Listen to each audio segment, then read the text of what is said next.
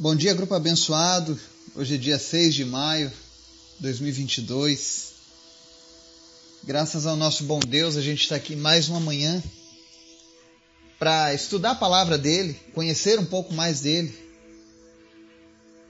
E especialmente hoje nós estamos cheios de alegria no coração, porque Deus realizou mais um milagre, né? Deus resgatou o Matias de um traumatismo craniano. não, não existe nada que esse Deus nosso não possa fazer. É por isso que todos os dias eu sempre acordo com a expectativa de que Deus fará grandes coisas. E eu espero que você que nos ouve, que nos acompanha, seja impactado pela presença de Deus para que você tenha esse mesmo pensamento. Não espere o normal, não espere o natural. Você serve um Deus que é o Deus do impossível, que tem todo o poder nas suas mãos. Nós fomos chamados para viver algo diferente nessa vida. Eu não preciso chegar aos céus para ver o reino dele agindo. Eu posso viver o reino de Deus aqui nessa terra. E hoje nós vamos falar um pouco sobre aquele que pode todas as coisas. Jesus. E o texto que nós vamos ler está lá no livro de Colossenses, capítulo 1. Tá? Então nós vamos ver quem é Jesus. Um resumo maravilhoso feito pelo apóstolo Paulo. Mas antes da gente começar o nosso estudo, quero convidar você para estar orando pelos pedidos do nosso grupo. Lembre-se que a última palavra é de Deus. E Deus tem respondido o nosso clamor, Deus tem respondido as nossas orações. Não existe doença, enfermidade ou mal que o nosso Deus não possa curar, restaurar, repreender. Então somente creia. Vamos orar? Obrigado, Senhor, por tudo que o Senhor tem feito, pela tua graça, pelo teu amor pelo Teu Espírito Santo, que tem confirmado a fé nos nossos corações todos os dias. Obrigado pela Tua palavra que nos alimenta, que nós venhamos a desejar cada vez mais a Tua palavra nas nossas vidas, Pai. Obrigado pelas respostas de oração.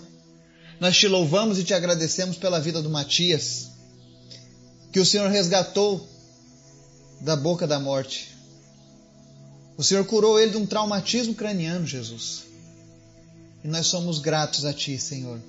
Porque desde o primeiro dia que nós temos apresentado a vida dele, o Senhor tem cuidado dele e da sua família. E eu oro nessa manhã, meu Deus, para que o Senhor derrame sobre a vida do Matias uma unção especial. Que assim como ele foi salvo pelo Senhor, o Senhor possa usar a vida dessa criança, Deus. E nós profetizamos hoje sobre a vida do Matias que ele vai ser alguém que vai trazer a diferença nesse mundo, Pai. Que esse livramento, esse testemunho que ele carrega desde pequenininho, seja usado para impactar gerações no futuro. E todas as vezes, ó Deus, em que essa criança se sentir sozinha, distante, que ele se lembre que a mão do Senhor o resgatou. Abençoa o Matias, abençoa os seus pais, a sua família Dê a eles, ó Deus, entendimento, sabedoria para criarem o Matias nos teus caminhos. E Pai, em nome de Jesus, que um dia nós possamos ouvir, conhecer o resultado desta oração sobre a vida do Matias nas próximas gerações. Que isso venha a ecoar pela eternidade, Pai. Muito obrigado, Jesus. Obrigado por tudo que tu tens feito. Visita cada pessoa deste grupo, cada pessoa que nos ouve. E supre todas as suas necessidades, sejam elas quais forem. Não existem limitações para ti, Senhor. Eu te apresento os enfermos, Pai. E cremos, tu és o Deus que cura. Repreende agora, Deus, e restaura a saúde de cada uma dessas pessoas que está nos ouvindo agora. Cada nome que está sendo apresentado nesse momento, receba a cura em nome de Jesus. Visite em especial, Senhor, a nossa irmã, a Denise. Repreende, Deus, toda sequela, todo sintoma do, do Covid. e fortalece o organismo dela, da sua família. Visita a Aline. E em nome de Jesus, Pai, que essa família esteja inabalável na tua presença. Continua, Deus, usando eles de maneira poderosa naquilo em que eles foram chamados, ó Pai, na medicina. Que eles possam, ó Deus, fazer a diferença no meio da ciência, porque eles têm o Teu Espírito Santo habitando neles, Pai. Usa eles, ó Pai, em nome de Jesus. Meu Deus, visita cada pessoa. E que nesse dia, Deus, nós possamos contemplar os Teus milagres, a Tua presença, a Tua salvação para os nossos familiares. Alcança, Deus, os nossos familiares que ainda não possuem uma aliança contigo. Talvez alguns deles estejam aliançados com religião, com tradição, mas não contigo somente, Jesus. E nós pedimos a salvação deles nesse dia. Em nome de Jesus. Mas em especial, Senhor, fala conosco através da tua palavra. É o que nós te pedimos em nome de Jesus. Amém.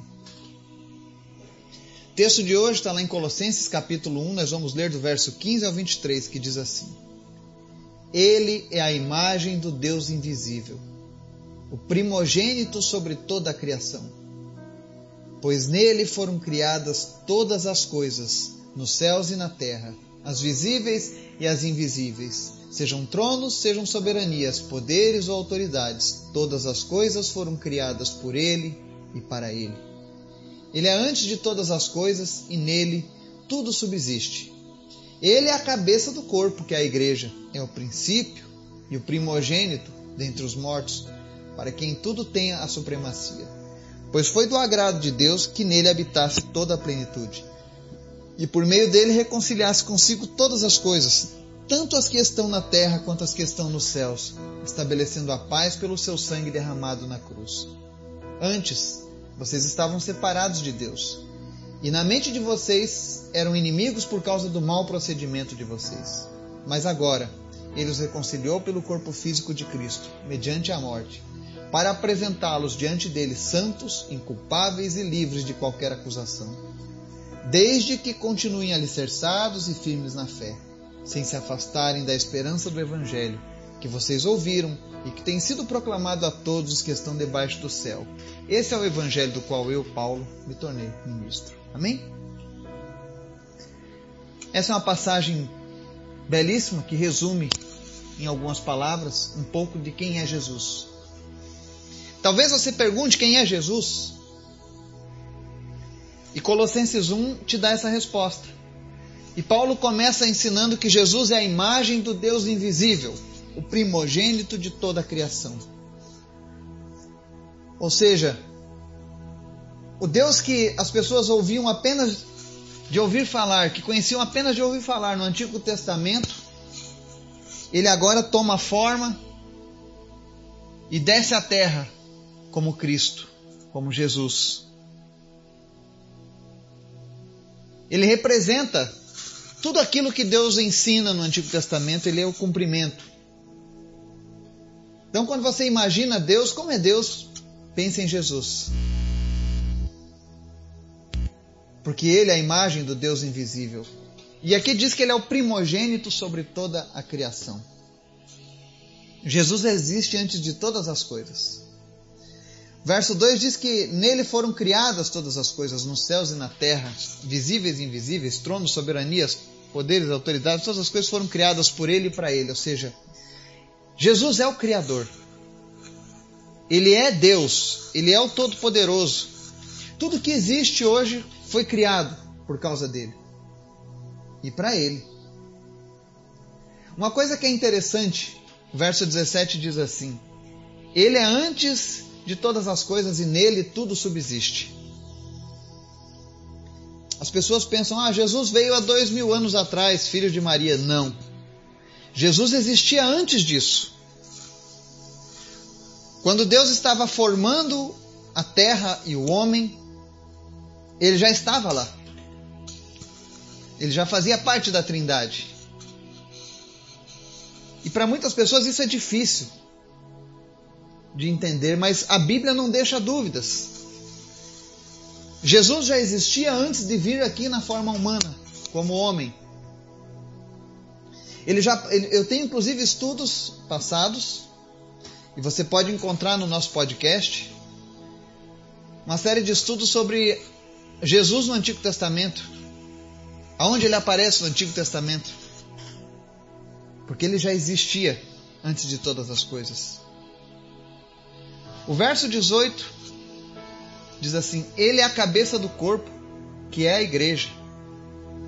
Esse termo igreja hoje, infelizmente, e parte da culpa disso vem dos nossos líderes.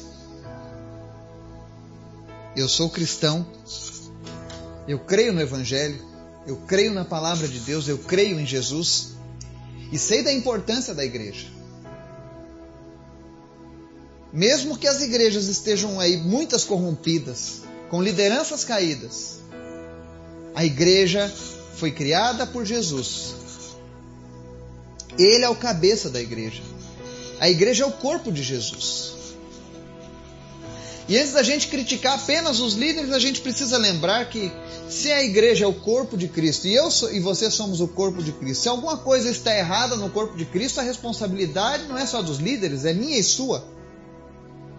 Como você tem sido na sua função de corpo de Cristo? Quando as pessoas olham para você, elas reconhecem que você é parte do corpo de Cristo?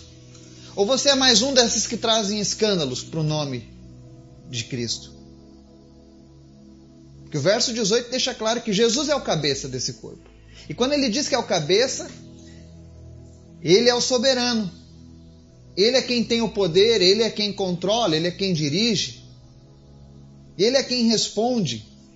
Então, quando a igreja comete um escândalo, é Jesus quem sofre. Então, nós precisamos zelar pela vida da igreja. E a igreja somos nós. Eu e você, diga eu sou a igreja. Jesus é o cabeça. E eu sei que hoje está muito difícil e eu vejo pessoas se aproveitando desse, desse, desse momento de fraqueza das igrejas dos líderes, para deturparem a fé em Cristo. Não, tem que acabar com tudo essas igrejas. Não, a igreja foi criada por Ele. Nós devemos orar pelas igrejas, pelas lideranças, para que voltem para Cristo, para que voltem para Jesus, para que voltem a ter o amor às coisas de Jesus e não condená-los apenas. E não dizer que não prestam e que não precisam mais de igreja. Nós precisamos. Seja bom ou seja ruim, aprendi muitas coisas nas igrejas. Foi ali que eu tive meu primeiro contato, minha primeira comunhão, meu primeiro relacionamento com as pessoas que amavam a Jesus foi na igreja. O meu melhor amigo, um deles, é pastor de uma igreja, da minha igreja, onde eu congrego. E nós compartilhamos as lutas, as dificuldades, oramos um pelo outro. Eu sou amigo do meu pastor. Eu ajudo o meu pastor, porque ele me ajuda. Ele ajuda a minha família, ele ora pela minha família. E eu me sinto bem com isso. Que você possa ter também um pastor onde você possa confiar, onde você possa orar com ele, onde você sinta sinceridade, honestidade. Infelizmente, isso está escasso nos dias de hoje. Mas existem pessoas fiéis, sim. Existem igrejas sérias, igrejas bíblicas. Nós não podemos descartá-las apenas porque alguns erraram, ainda que a maioria venha a fazer coisas erradas, nós não podemos descartar a responsabilidade e o papel da igreja na sociedade. Eu não estou dizendo para a gente passar um pano nas coisas erradas, fazer de conta que não existe. Existem coisas erradas mas existem coisas lindas acontecendo. Nós precisamos valorizar isso. As pessoas precisam de um lugar. Infelizmente, pela internet eu não consigo ajudar todo mundo. Tem horas que você precisa de alguém aí do seu lado. E aí Paulo segue ensinando sobre esse Jesus que nós servimos. E ele diz por que, que Jesus tem todos esses atributos e todas essas qualidades. O verso 19 diz: Porque foi do agrado de Deus que fosse assim. Deus simplesmente desejou que Jesus carregasse tudo isso em si. E no versos 20, ele diz que tudo isso acontece com Jesus porque ele é o reconciliador. Deus fez com que habitasse toda a plenitude nele e por meio dele reconciliasse consigo todas as coisas. Jesus é o único que pode reconciliar o homem. Jesus é o único que pode reconciliar a, a criação com o Criador. Não existe outra pessoa. Ninguém pode te salvar. Ninguém pode rogar por você na hora de sua morte a não ser Jesus. Porque somente Ele tem esse poder. Nenhuma outra divindade, nenhum santo, por melhor que tenha andado com Cristo nessa terra, conseguirá fazer algo pela sua vida, a não ser o próprio Jesus. Foi Ele quem derramou o seu sangue lá na cruz. É por meio dele que Deus decidiu que o homem seria reconciliado novamente. E os versos 21, 22 diz assim: Antes vocês estavam separados de Deus. Isso Paulo está dizendo para mim e para você. Nós vivíamos separados de Deus. Talvez a gente tivesse uma religião, talvez a gente se achasse cristão, mas se você tem nos ouvido, tem estudado a palavra de Deus, você reconhece, pelo menos alguns de vocês, que não era bem isso. A Bíblia diz: na mente de vocês eram inimigos por causa do mau procedimento de vocês. Eu pensava assim, eu pensava no passado que eu era um inimigo. Deus era meu inimigo por causa do meu mau procedimento e eu pensava que isso não tinha mais jeito. Síndrome de Gabriela. Eu nasci assim, eu cresci assim, eu vivi assim. Mas isso não é verdade. Isso era apenas na minha mente que eu não tinha mais jeito. E eu sei que tem pessoas que pensam hoje, estão ouvindo essa mensagem, você ouviu a vida inteira que você é um Zé Ninguém, que você não é nada, que você não presta, que você não tem valor, que você não faz nada certo, que a sua vida não pode mudar. Eu quero dizer para você hoje, em nome de Jesus, isso só é na sua mente. Porque Jesus pode transformar a tua vida. Jesus pode corrigir o teu mau procedimento com amor.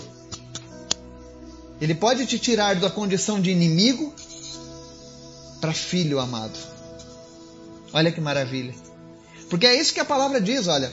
Ele os reconciliou pelo corpo físico de Jesus Cristo, mediante a morte, para apresentá-los diante dele santos, inculpáveis e livres de qualquer acusação. Jesus veio a esse mundo, pagou um alto preço lá na cruz para que eu e você um dia estejamos diante de Deus santos, inculpáveis e livres de qualquer acusação. Eu sempre digo: santos são aqueles que servem a Jesus estejam eles vivos ou mortos, são santos. Porque a Bíblia diz: sede santos, porque eu sou santo. E aqui o apóstolo Paulo, no verso 22, diz: Jesus fez tudo isso para nos reconciliar, para que estejamos diante dele santos, eu e você, inculpáveis, ou seja, nós não carregamos mais a culpa do pecado. Aquilo que nos condenava não existe mais. Se você entregou a sua vida a Jesus, você foi santificado. E toda a culpa, toda a condenação, tudo aquilo que o inimigo usava para te acusar diante de Deus não existe mais. Creia nisso. Jesus tem poder para nos absolver, para nos redimir. Foi para isso que ele veio. Para que os seus filhos sejam redimidos, para que a humanidade possa novamente falar com Deus. Agora precisa prestar atenção numa coisa. E aqui a gente vai falar um pouco das religiões. Muitas religiões ensinam até essa parte que Jesus veio para salvar a humanidade e que através dele todos são salvos. Isso está correto. Se Jesus salvou, salvou. Mas tem um porém que as religiões não gostam de comentar e que as pessoas não gostam de ouvir também. O verso 23 diz assim: Desde que, esse desde que tem um poder que ressoa na eternidade. Jesus te reconcilia, Jesus perdoa o teu pecado, Jesus tira as acusações que tinham contra você, Jesus fala que você não é mais seu inimigo, desde que você continue alicerçado e firme aonde? Na fé. Não na religião, não na tradição, na fé. Se você continuar alicerçado e firme na fé, sem se afastar da esperança do Evangelho, ou seja, não se afaste da palavra de Deus, da esperança contida na palavra de Deus. Esse é o requisito para que você receba todas as benesses, para que você receba tudo aquilo que Jesus fez na cruz por mim e por você. O único requisito é desde que nós continuemos alicerçados e firmes na fé. Fé em quem? Nele e na Sua palavra. E de que maneira isso é feito? Ouvindo o Evangelho que tem sido proclamado a todos que estão debaixo do céu. E Paulo encerra dizendo: Esse é o Evangelho do qual eu, Paulo, me tornei ministro. Então, essa reconciliação de Deus, esse perdão pelos pecados, essa redenção oferecida por Cristo é para todos. Mas é necessário que você continue prosseguindo nesse caminho. Não adianta você dizer que concorda com tudo isso que Jesus está fazendo, mas não se alicerçar na fé com Ele. Ser cambaleante, não ter uma opinião formada na palavra de Deus. É necessário que a gente esteja junto da palavra de Deus. Zele para que essa palavra seja uma verdade nas nossas vidas. Jesus é maravilhoso. Ele só tem coisas boas a te oferecer, a me oferecer. Que nós possamos nos apegar a isso. Que Deus nos abençoe e nos guarde em nome de Jesus. Amém.